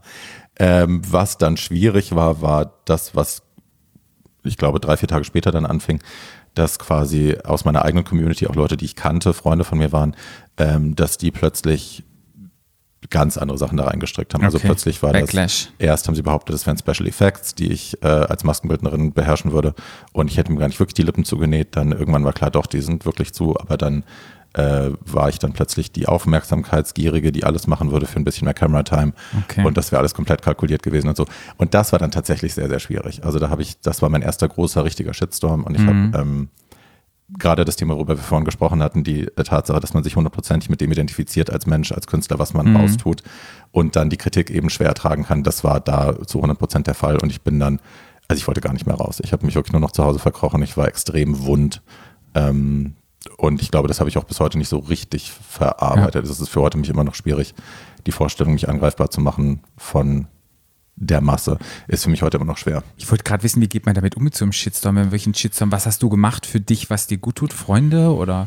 Nee, ich habe mich echt verkrochen. Also ich leide tatsächlich am besten alleine. Okay. Das ist meine Art, Dinge zu handeln. Ich lerne das neu gerade. Ja. Ich versuche auch jetzt immer, wenn irgendwas ist, dass ich es teile. Äh, damals war das aber noch nicht so. Ich habe mich einfach isoliert. Okay. Bist du eher ein introvertierter Typ als extrovertiert? Introverted, Extrovert, würde ich sagen. Okay. Viele Drag Queens sind introverted, extroverts. ja. So sehr deep, aber dann dachte man doch noch die andere Phase. Ja, also ich kann auch gut alleine sein. Ich bin jetzt in dieser, in dieser ganzen Quarantänezeit, ich merke halt immer wieder, ähm, es tut mir gut, mich zu isolieren und ich mag das auch, aber ich muss dann, irgendwann muss ich dann auch wieder Leute sehen. Ich muss dann mal irgendwie Kontakt haben, ansonsten verschrolle ich total. Jetzt habe ich ne, zu dem Thema Lippen zu nähen noch eine ganz banale Frage, wie hast du das wieder aufbekommen? Ich hatte eine Schere daneben liegen. Und einfach dann mit dann einfach Ja. so, okay. Ich habe das damals auch gesehen, das war das erste, was ich habe, Gott, wir hatten das wieder aufgemacht. Nö, das war easy. Ähm, das Lustige, die Leute fragen heute noch irgendwie, wo die Narben sind. Ich denke mal, hä, das ist wie bleiben Blut ja- abnehmen. Das ist ja, da die Nadel geht rein Narben. und raus und das ja, geht da sofort zu. bleiben keine Narben, ja. Ja. Ich habe das damals auch gesehen und war, ähm, ich kannte dich ja damals schon und ich war äh, massiv beeindruckt von Mhm. dem Ganzen. Da kriege ich auch noch Gänsehaut, wenn ich drüber nachdenke. Weil ich glaube, äh, ich glaube, das Gefühl, das du hattest, hatten wir, glaube ich, damals alle. Oder Mhm. zumindest ich hatte das Gefühl, auch so dieses Ohnmachtsgefühl. Man sieht quasi die Menschen aus der eigenen Community leiden und auf so schlimme Weise leiden für Sachen, für Dinge, die, das Gefühl können wir ja auch leiden, Mhm. für etwas, für was wir ja nichts können. Das sucht man sich ja nicht aus. Man ist ja nur mal schwul, lesbisch, Ja. trans, so äh, von Geburt an. Und ähm, dass sie leiden müssen und vorgeführt werden für irgendwas. Und da, ähm, und ich konnte das so gut nachvollziehen, und warum du das auch gemacht hast, dieses Gefühl, diese Ohnmacht. Ähm, und ich glaube, du hast, und ich glaube, deshalb kam das auch so gut an bei, bei den meisten oder bei vielen, weil du genau das gemacht hast, was wir, glaube ich, alle in, uns- in uns hatten, so damals so. Mhm. Ich glaube, es- sorry. Um, Entschuldigung, was wir uns halt nicht getraut hatten. Du? Oder wir, oder auch gar nicht gewusst hätten, ich hätte auch gar nicht, ich hätte mir auch gar nicht visualisieren können, wie ich jetzt meinen Schmerz oder, oder was mich bedrückt, so, wie ich mich da mitteilen soll. Das hätte ich gar nicht gewusst. Ich glaube, das war auch der Punkt, so, dass du das dann für dich rausgefunden hast und das dann so gemacht hast. Das war so, wo ich dachte so, ja, genau das. Ich glaube, es ist halt, wenn du selber Opfer von Übergriffen warst, und das war ich ja häufig auch, ähm, von homofeindlichen Übergriffen, wenn du halt selber in dieser Situation schon warst, diese, diese Menschen, ich will jetzt nicht sagen Menschenmenge, aber diese Gruppe von Übeltätern vor dir stehen zu sehen, wie die sich gegenseitig aufgeilen und wie die sich hochfeixen und wie sie dich noch, wie sie sich noch über dich kaputt lachen, wenn du da am Boden liegst und eh schon irgendwie aus allen Löchern blutest. Ähm, da dann noch quasi noch einen draufzusetzen und das nochmal zu sehen und also ich habe, ich musste mich nicht in deren Schuhe, in deren Dings reinversetzen, sondern ich wusste genau, wie, wie sich das angefühlt hat. Und das hat natürlich auch nochmal alte Sachen aufgerissen, ne, das nochmal zu sehen. Ähm, und ich glaube, deswegen war einfach auch der Wille dann da irgendwie scheiß auf meine eigenen Grenzen und auf meinen eigenen Schutz. Ja. Ähm, ja. Wow, ist dann auch echt schade, dass aus der eigenen Community dann einem solche Sachen vorgeworfen wird. Wie ich schon immer sage, der Schwule ist des Schwulens größter Feind. Ist so. ein bisschen. Aber Das der Mensch ist der Menschen ein Wolf generell. Ja. Wahnsinn, wenn man sich das dann so überlegt. Okay, ist es mehr geworden mit dem Drag oder, oder hast du dich zurückgezogen durch diese ganze Geschichte? Ich habe mich sehr zurückgezogen, aber es wurde dann erstmal größer, glaube ich. Ja. Ich wurde halt bekannter und Ja. irgendwie weiter gebucht und so.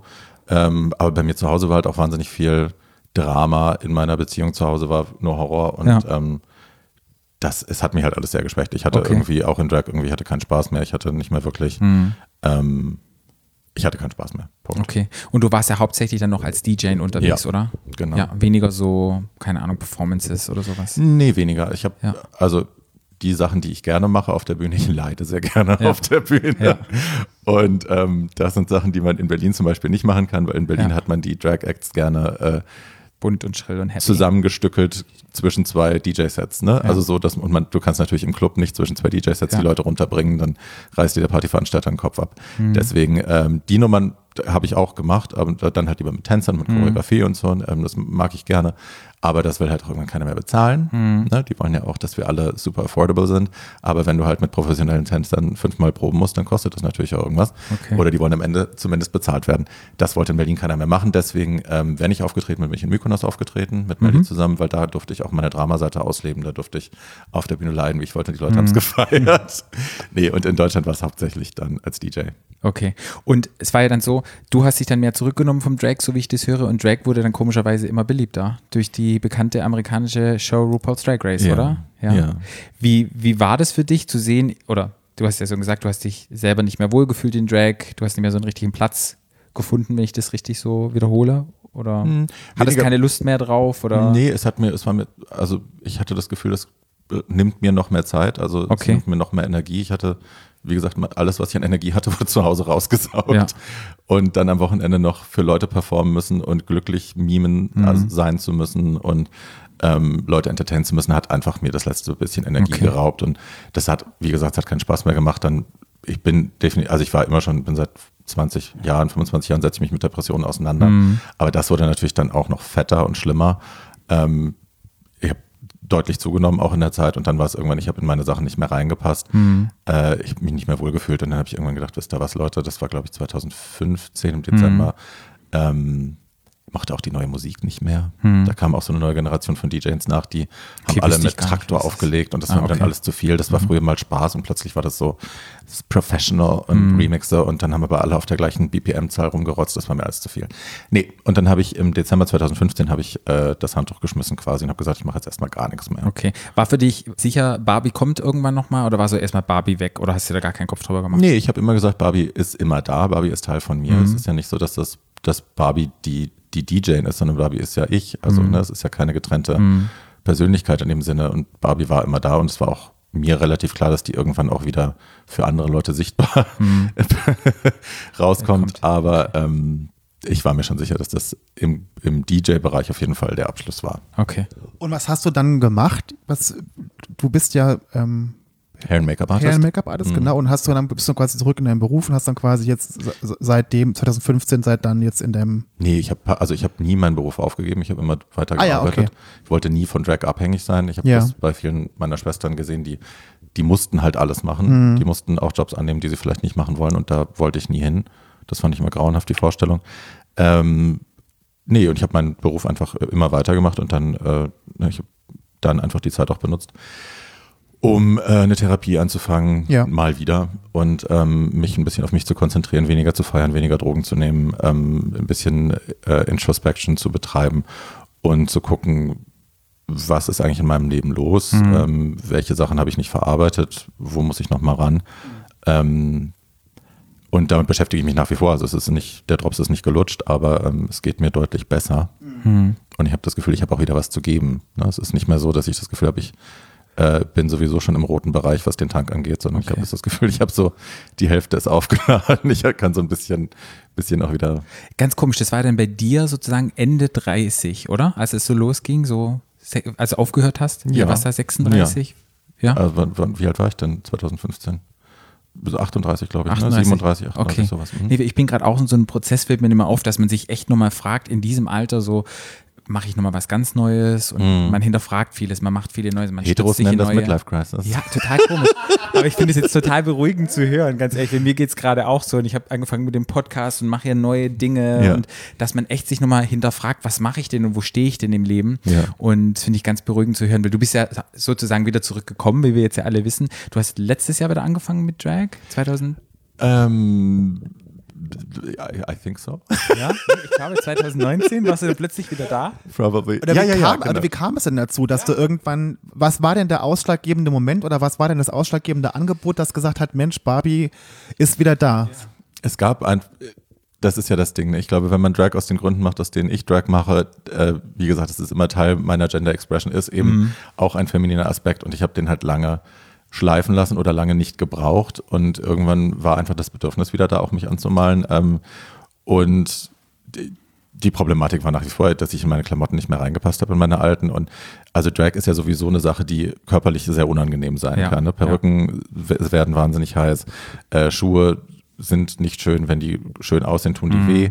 Ähm, in meinem Fall kommt immer noch eine Corsage dazu und Padding dazu und lalalala. Und dann, äh, ne, wenn man dann auch irgendwie über 100 Kilo wiegt, dann ist das in den Schuhen nach einer Stunde auch nicht mehr schön. Ähm, und die Bereitschaft, diesen Schmerz und dieses Unangenehme zu ertragen, war relativ gering für eine ganze Weile. Ich hätte mich gerne angemalt und hätte einfach bei mir zu Hause so rumgesessen, aber das macht ja irgendwie auch keinen Sinn.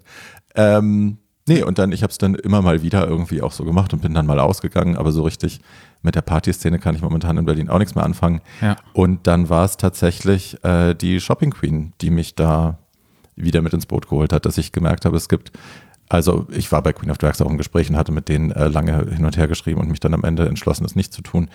Ähm, aber ich fand es schon spannend zu sehen, auch wie Fernsehen eben auch durch den Erfolg von Drag Race sich jetzt plötzlich für uns interessiert ne? Ja. und wie Ja. wir plötzlich die Möglichkeiten haben, unsere eigenen Geschichten erzählen, zu erzählen, anstelle von, äh, dass eben wir die Der die bunte Hund Witz- sozusagen. die, Witzbogen. schrillen. Genau. Ich krieg jetzt noch bei jeder Presseerklärung, wo schrille Drag Queen steht, kriege ich einen Kotzkrampf. Ja. But hey, ähm, ja, und dann habe ich, da habe ich gesehen, okay, es gibt also einen Platz für uns, wo man irgendwie auch seine eigenen Geschichten erzählen kann, wo Mhm. man als Charakter die Dinge, die man gelernt hat im Leben vielleicht auch weitergeben kann. Ja. Und da hatte ich natürlich großes Interesse dran. Und Ja. dann kam Shopping Queen und ich mag Guido, ich kenne Guido äh, schon eine Weile und das fand ich ein, eine nette Idee, das Format, auch wenn ich jetzt nicht die Modeshopperin bin, weil Mhm. eben die Sachen, die ich trage, gibt es im Laden nicht zu kaufen, die muss man nähen. Aber ähm, das war schon mal eine super Idee und das war auch ein guter Einstieg, um wieder zu gucken, Okay. funktioniert das für mich mit Fernsehen oder funktioniert das nicht? Und es ist jetzt äh, Shopping Queen, du bist quasi Kandidatin bei Guido Maria Kretschmer in der Show und bist quasi Teil ein, von, von so einer Woche quasi. oder Genau, also ist die haben ein, ein Drag-Special gedreht. Ah, ja. eine- Ein Special mit vier Drag Queens. Ähm, der Cast ist mittlerweile bekannt, den kann ich auch Ah ja, verraten. dann, dann, erzähl doch uns doch mal was davon. Äh, es gibt Absinthia Absolut ist dabei, Stella Ach, Destroy ist Absinthia. dabei. Wer? Stella Destroy ah ja. Mhm. und die Pempenko aus Köln und ich. Wir sind zu viert. Okay. Und das ist dann quasi, wie man es kennt, eine Woche, jeder ist einmal dran, jeder muss einmal durch die Geschäfte laufen. Es ist oder? quasi das Format des Promi-Specials, nur dass wir eben Ah ja, okay.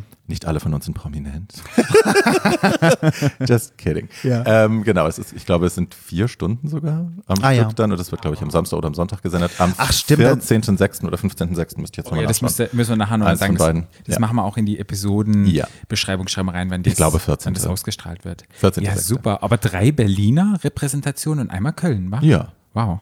Das da sieht man immer, die Berliner sind immer sehr repräsentativ. Ich weiß gar nicht, hat Köln eine große Drag-Szene bestimmt, wa? Ja, also ich meine, die haben halt, die haben so ihre, die, die Real Queens sind ja da so die, die Tonangebenden, glaube ich, also Laila Licious, Marcella Rockefeller und so diese ganzen Oh, Mädels. stimmt. Oh Gott. Ja, ja. Oh Gott, oh Gott, oh Gott. Jetzt, jetzt ist wahrscheinlich Marcella Rockefeller daheim vom Sofa gefallen.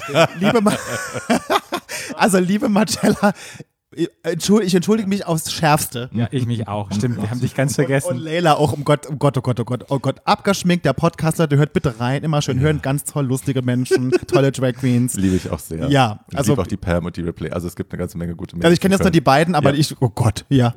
Und dann Drag wieder für dich entdeckt. Drag hat sich ja verändert. Mittlerweile Instagram ist ein großes Thema, Mhm. bla bla bla. Das gab es ja damals alles noch gar nicht. Wie ist es für dich? Ich würde mal sagen, du bist eher so Oldschool Drag, wenn ich das sagen darf. Ja. Das ist okay. Und wie, wie findest du jetzt so dieses Drag ist total in Medien, jeder macht irgendwie Drags, total gehypt. Wie ist es für dich, da wieder reinzutauchen und denkst dann, oh, ich muss mich jetzt gegen eine sehr junge, noch nicht so bekannte Queen, die über Instagram und YouTube sich gelernt hat zu schminken, mich am Vergleich Mich vergleichen lassen? Ja. Nein. Oder in Wettbewerb treten? Nein, das ist mir, also so habe ich das noch nie gesehen und so ist es auch für mich nicht. Ähm, das ist vielleicht, vielleicht leide ich da total an Selbstüberschätzung, aber ich habe nicht das Gefühl, dass ich ähm, auch mit diesen Mädels verglichen werden kann. Ich bin was ganz anderes und das ist auch völlig in Ordnung so. Ich beneide die manchmal, wo ich dann denke, mein Gott, ne, früher, ich, hab, ich hatte keine Dragmutter, ich hatte niemanden, der mir gezeigt hat, wie man sich schminkt. Bei mir hat das Jahre Ja. gedauert, bis ich irgendwie halbwegs aussah.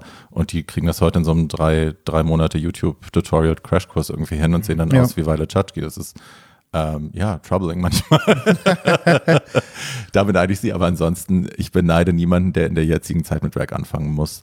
Weil wenn du jetzt anfängst und ähm, in der Zeit, wo wirklich, also die Definition von dem, was acceptable Drag ist, ist ja durch Drag Race quasi vorgegeben.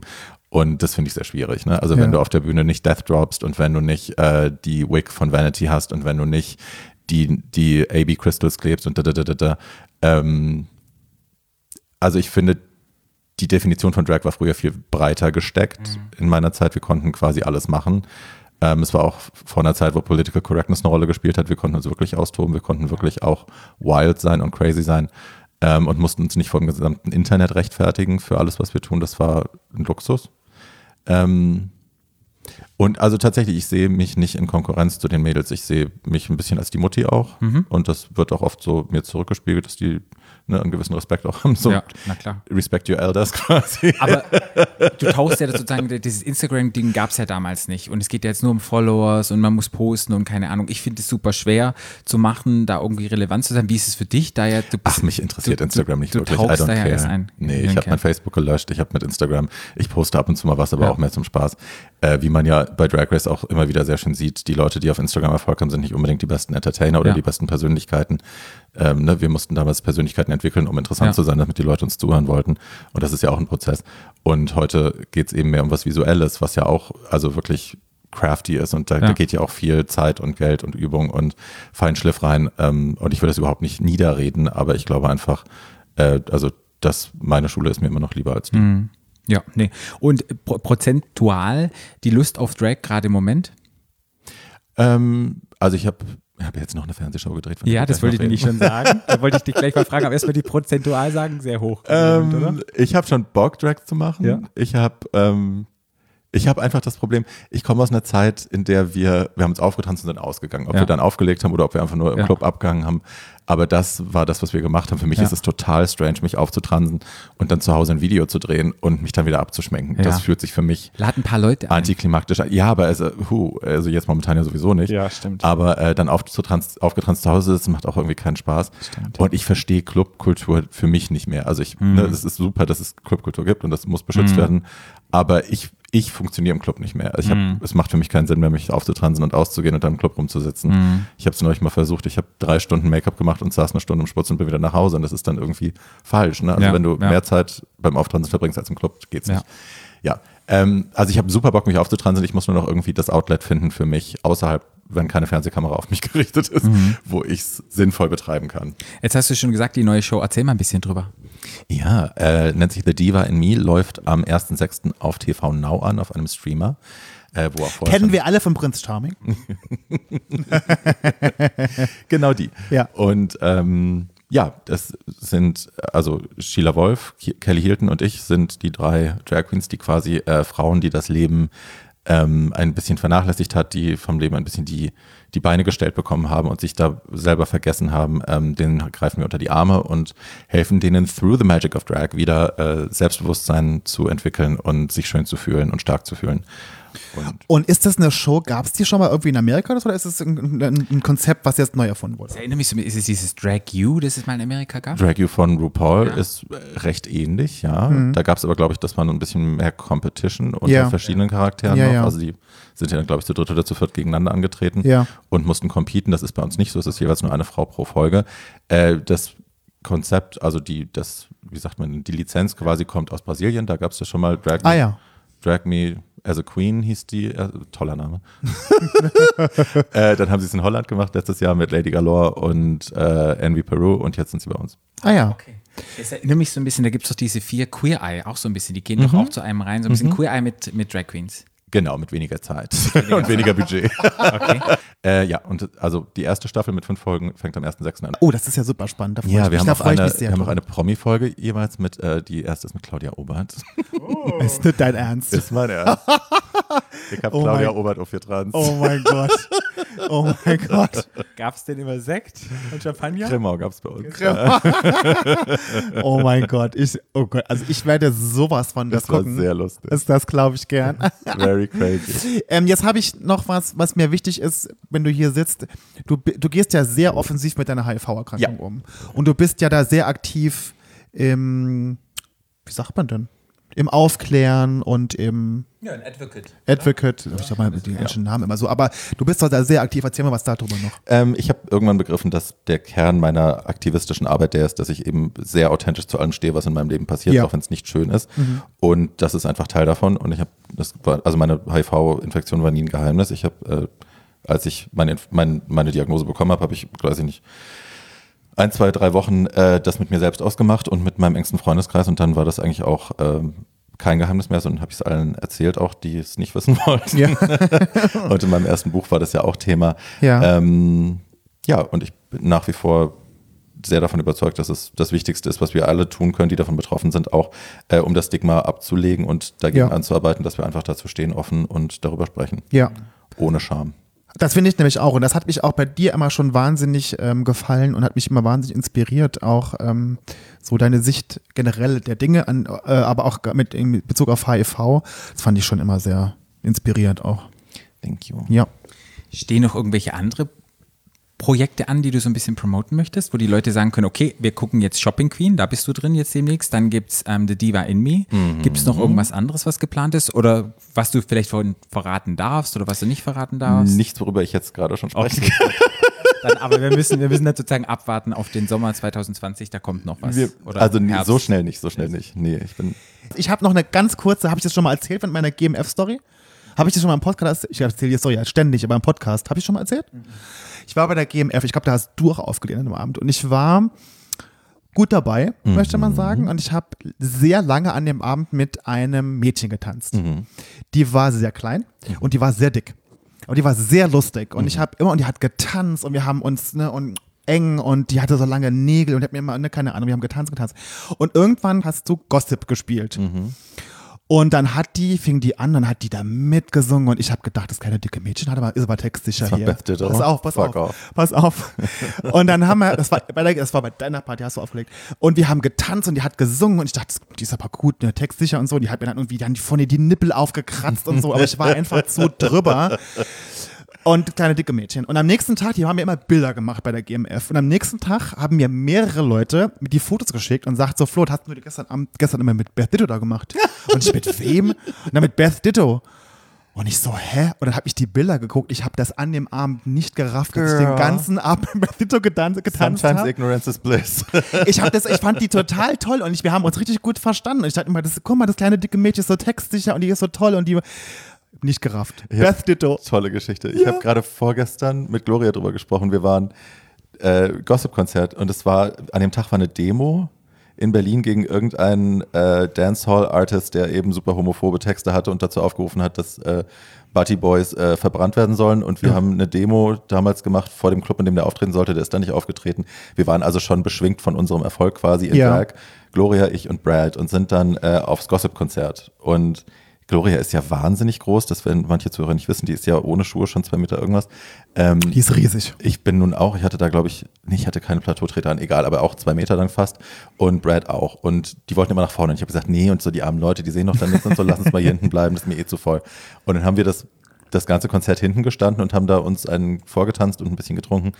Und dann irgendwann, kurz vor Schluss, hab, haben, sagte Gloria so, und jetzt gehen wir nach vorne. Und dann habe ich gesagt, okay. Und ihr wisst, das Konzert war ausverkauft. Und Ihr Ja. wisst, wie das ist. Man War das kommt. das im Tempodrom? Äh, oder im Velodrom? Nee, ich glaube im Okay. Columbia Fritz Ah, oder okay, so war nee, da war es noch kleiner. Ich Ja, war ja. nämlich bei dem im Tempodrom oder Velodrom. Nee, wir waren schon da, als es noch cool war. Da lieber langsam als gar nicht ankommen. Aber Patrick war ja noch nie cool, deswegen kann es ja nicht gewesen sein. Und ihr wisst, wie das ist, man kommt im Konzert, gerade wenn es ausverkauft ist, kommst du einfach nicht nach vorne. Ja, ja. Aber es war wirklich magical wie the Red Sea. Das Part, also die Leute sind vor uns auseinander und wir sind einfach so durchgelaufen in die erste Reihe. Das never happens. Ja. Und dann sieht sie uns und wir haben so Augenkontakt und sie so, komm hier auf die Bühne. Und ich so, nein, auf gar keinen Fall. Und es ging so drei, vier Mal hin und her und irgendwann hat sie uns überzeugt und dann hat sie uns zu dritt auf die Bühne geholt. Und wir haben dann mit Beth Ditto eine kleine Choreo getanzt, haben mit ihr gesungen. Sie hat mir Großartig. eine Rose geschenkt. Irgendwann habe ich meinen Schuh ausgezogen. Ich weiß es auch nicht mehr, ich war auch betrunken. Aber es war eben, es war auch ganz toll. Standing in the Way of Control haben wir mit ihr Ah, ja, gesungen. ach, großartig. mega. Das ist eine wirklich großartige Frau. Ich hätte ihr gern, wenn ich das an dem Abend gerafft hätte, mit ihr noch ganz zwei Wörter gewechselt, aber ich habe es nicht verstanden. Aber Einfach so an dem viel Abend. cooler, aber dann hat sie den Eindruck gehabt, du bist total unimpressed und du bist ja, nee, ich cool. war, ich war, ich war einfach, ich war impressed bei der Persönlichkeit. Die war wirklich echt nett und lustig. Ja. Und ich, also wir haben auch nicht geredet, wir haben wirklich nur getanzt, aber wirklich, also vom Gefühl her, gut, da ist ja an so Abenden verschiebt sich ja halt auch die Zeit und das Gefühl sowieso ein bisschen. Wir haben ewig getanzt und dann irgendwann, wie gesagt, kam dieser Song und hat die da mitgesungen und ich dachte so krass, alter Text, sicher ist die alte auf jeden Fall. Nicht gerafft. Und es war wirklich lustig und die war wirklich toll, aber ja. Wir kommen langsam so ein bisschen zu Ende, aber bevor wir zu Ende dieses Podcasts kommen, haben wir immer eine Rubrik, die heißt Jung, Unschuldig, Schwul. Und in dieser Rubrik geben wir uns selbst, als wir jung waren oder anderen jungen Zuhörern, die vielleicht noch nicht so erfahren und alt und reif und weise sind wie wir, einen kleinen Tipp. Ja, da wollte ich jetzt dich einfach bitten, wir beziehen dich damit ein. Hast du so einen Tipp an junge, schwule, queere Menschen oder an dich selber, wo du denken würdest, das würdest du denen gerne mitgeben?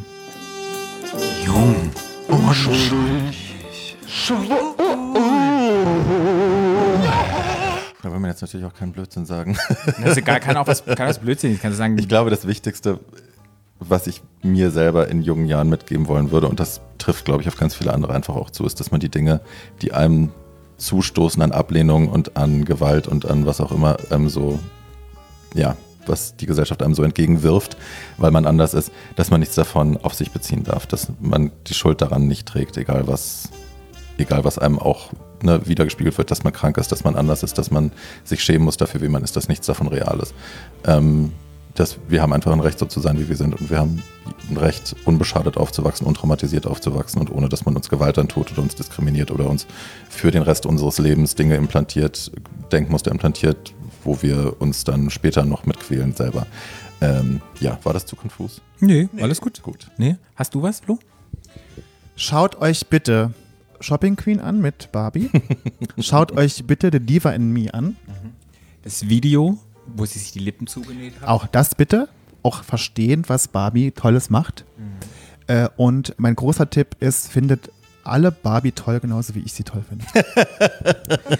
Ich finde euch auch toll. Ich habe ich hab noch, einen- noch einen Tipp, der mir, glaube ich, sehr wichtig ist. Oftmals gucken wir Menschen an, wie das dir passiert ist, wenn, als du das mit dem Lippenzunähen gemacht hast und dann kamen irgendwelche Leute und haben gesagt, du machst es nur, um irgendwie jetzt Medienpräsenz zu bekommen und du machst es nur, um dich, um deinen, keine Ahnung, deinen Kult zu fördern. Dass man sich manchmal ein bisschen hinterfragt, spricht jetzt mein Ego oder ist es wirklich etwas, hat es mit mir selber zu tun, weil ich denke, ich, ah, wie soll ich das erklären? Du hast gerade den Finger auf mich gezeigt. Jetzt habe ich, das hat mich so ein bisschen draus. Ach, sorry. Nein, ähm, Ich wollte nur zeigen, that, das ist ein guter Punkt. genau. Was halt einfach wichtig ist, sage ich das jetzt, weil mein Ego, weil ich Recht haben muss und mir selber nicht eingestehen möchte, dass ich handle. Hm, Ich habe den Thought verloren. Ich spring mal kurz rein und Du vielleicht kommst du rein. dann zurück. Genau. Ähm, ich beobachte mich selber dabei ganz oft, wenn ich durch Social Media scrolle, und ich habe ja nur noch Instagram eigentlich, Hm. dass mein erster Impuls oft ist, was Kritisches zu posten. Hm. Also ich sehe ein Foto und das erste, was mir einfällt, ist eine Kritik oder ein böser Spruch oder irgendwas Hämisches. Und ich verkneife es mir natürlich, Hm. ähm, weil ich dieser Mensch auch nicht mehr sein will und weil ich weiß, dass es eigentlich nicht das ist, was ich wirklich Genau. sagen will. Aber ähm, diese Art von Konditionierung, ne, die haben wir alle. Das Erste, was wir sein möchten, sind Kritiker und das Erste, was wir anbringen möchten, ist irgendwie die Illusion, uns selber oder anderen Leuten zu erwecken, dass wir es besser wissen oder dass wir Genau, es irgendwie besser verstanden ich, haben. ja.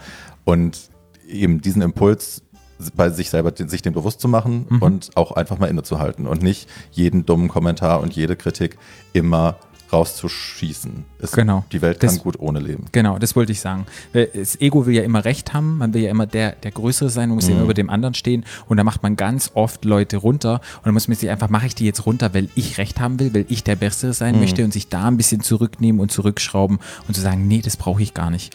Und wenn man das manchmal hinterfragt, ich glaube, dann kann man ganz oft unangenehme Situationen vermeiden und man hat einen unglaublich großen Schatz ähm, an, an Erfahrungen, den man rausbringt. Ja. Und ich sag bei meinem, ich kriege ja auch ga, ganz oft dämliche Nachrichten oder Kommentare bei meinem Instagram oder so. Ich sag dann immer, wenn ihr nichts Nettes zu sagen habt, dann sagt doch einfach gar nichts. Lasst doch einfach sein. Muss doch auch nicht jeder alles gut finden, was man macht. Sag einfach gar nichts. Sag was Nettes oder sag gar nichts. Hey, Und es ist auch mal die Intention, wenn man etwas sagt. Wenn jemand was rausgibt, man soll nicht immer gleich das Negative sehen. Hey, wenn wir auch irgendetwas sagen und dann sagen die Leute, ihr habt gesagt oder so, es kommt auch immer darauf an, wie man es selber hört, glaube ich. Also Ja. wenn ich schon rangehe an etwas und denke, die wollen mir was Böses, die wollen mir was Böses, aber ich habe es von einem Platz aus Liebe gesagt, aber es kommt dann sozusagen rüber, weil ich irgendwie negativ drauf bin, der will aber und so weiter. Da, glaube ich, würde ich an die junge Generation, an ich mich selber, passiert das auch oftmals, da einfach sagen, da ein bisschen vorsichtiger drauf Ja. Zu gehen. Okay, dann vielen, vielen Dank, dass du da warst. war schön, ihr Süßen. es war sehr deep, es war sehr schön. Wir machen am Schluss immer noch so eine Info, wo man uns denn folgen kann. Liebe Barbie, wo kann man dich denn sehen? Wo kann man dir denn folgen? Was kann man denn machen, um dich ähm, in seinem Leben näher zu haben? Ja, wie- wo, wo gibt's dein Merch? Alles. Schieß alles raus. Schieß alles raus. Okay. Ähm, also es gibt mich bei Instagram, Barbie Breakout, es gibt mich bei YouTube, The Barbie Breakout und es gibt barbiebreakout.com. Da gibt es wunderschöne T-Shirts und Hoodies und äh, ich glaube auch schon Autogrammkarten oder die kommen noch, ähm, die man dann kaufen kann, sobald man. Äh, Hast du gerade so ein tolles Shirt an? Ich finde das sehr schön. Yes. Sehr schön. Ja. Mag ich sehr. Same. Danke. Und uns kann man natürlich folgen unter @stadtlandschwul bei Facebook und bei Instagrams. Mir privat bei unter FKFBRLN. Und mir kann man folgen bei Instagram unter Paarout. Und dann sagen wir alle drei gemeinsam Tschüss.